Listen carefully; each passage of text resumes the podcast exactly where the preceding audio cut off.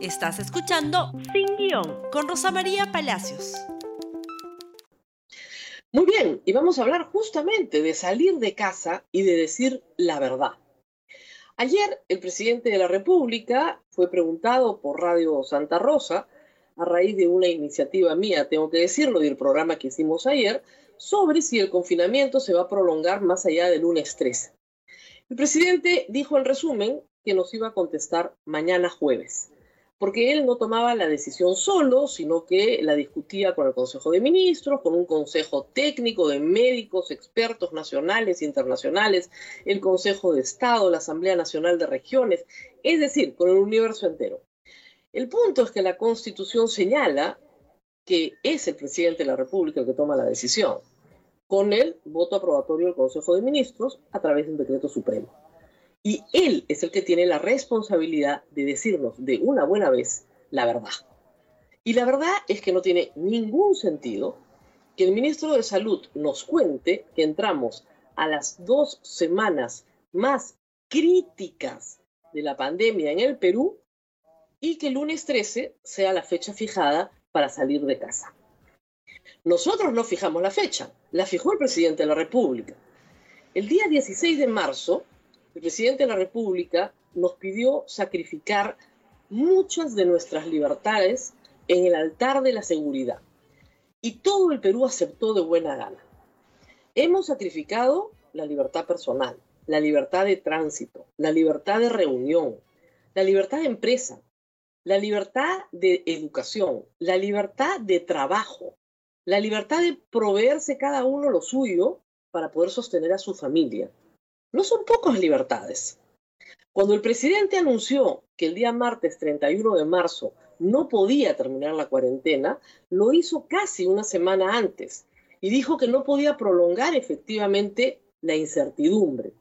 Y nos fuimos a cuatro semanas de cuarentena.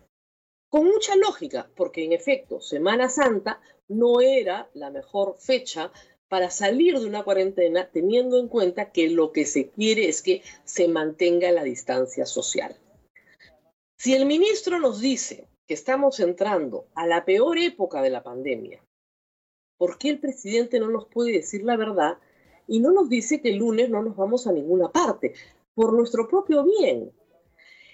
Simultáneamente, hay que decirlo con mucha pena, se ha montado un psicosocial en el cual se culpa a la ciudadanía de la enfermedad.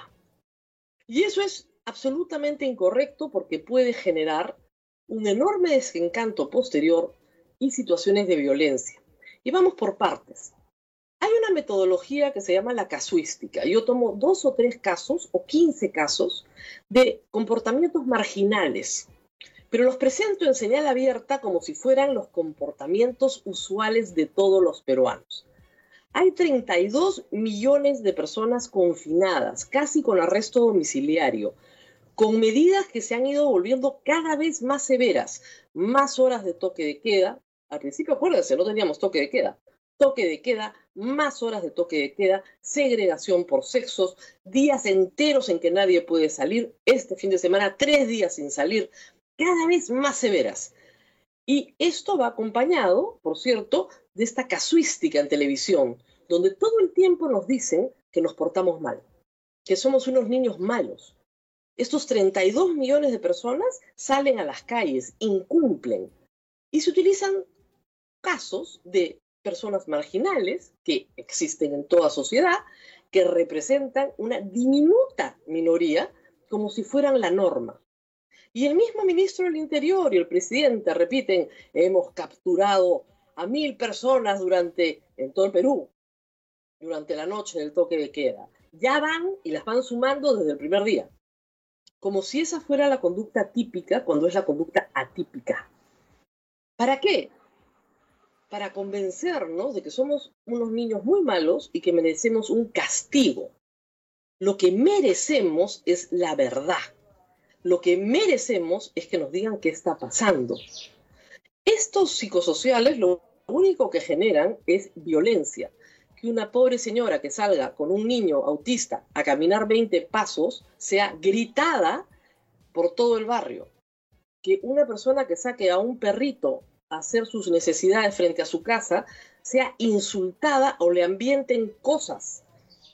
Eso es lo que está generando este psicosocial, señor ministro del Interior. Promover como si fuera la normalidad lo que es absolutamente marginal, tarde o temprano se cae.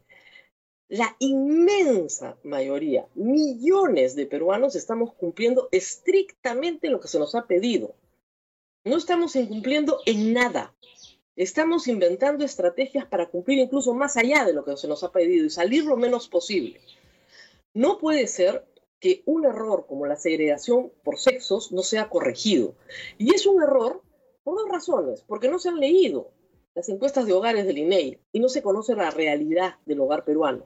Y porque no se le ha consultado a ninguna madre sobre la situación de su hogar. Uno de cada tres hogares urbanos en el Perú no tiene refrigeradora. No hay cómo almacenar bienes perecibles es un error obligar a las mujeres a salir cada dos o tres o cuatro días. Es un error. Las mujeres no son tontas, no son brutas, no son unas niñas, ¿no es cierto? Que hay que meter detenidas, no son unas ignorantes. Están buscando comida para sus hijos, que creo que es un derecho que no le entregamos al señor presidente cuando le entregamos todos los demás derechos. Y que por lo tanto su realidad merece atención. Si se comete un error, se reconoce y se rectifica y se sigue adelante.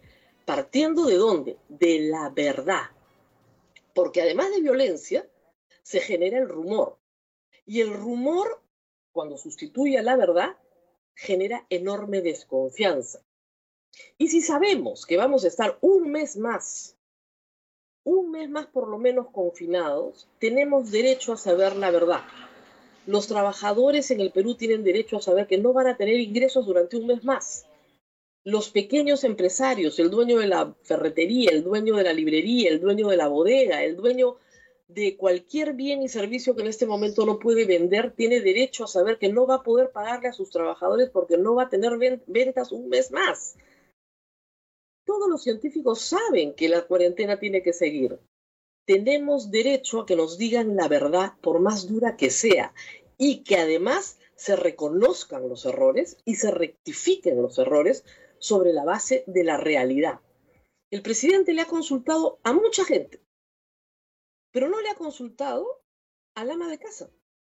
No le ha consultado a la mujer que mantiene sola cabeza de hogar a sus hijos y que es lamentablemente mayoritaria las mujeres que salen a comprar salen porque están solas y porque sus ingresos son pocos y no pueden comprar grandes cantidades porque no tienen plata.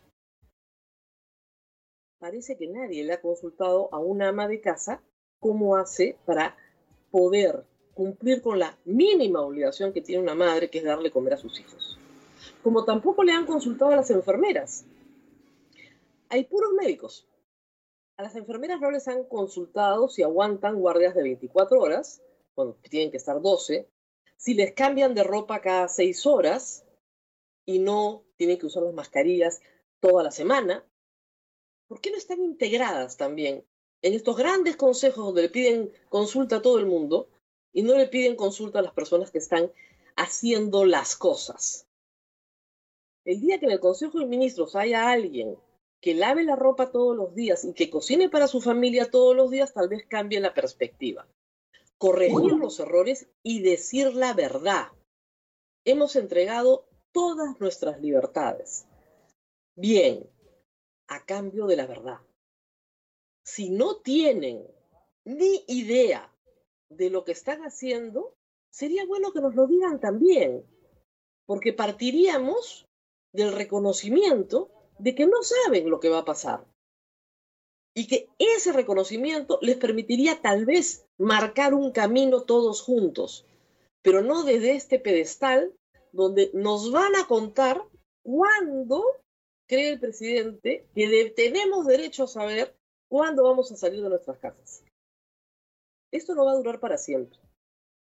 No provoquemos psicosociales culpabilizando a la población cuando la población no tiene la culpa de lo que está pasando, ni las mujeres tienen la culpa de lo que está pasando, y no generemos psicosociales promoviendo violencia contra personas que sí tienen que salir y que tienen una buena razón para hacerlo.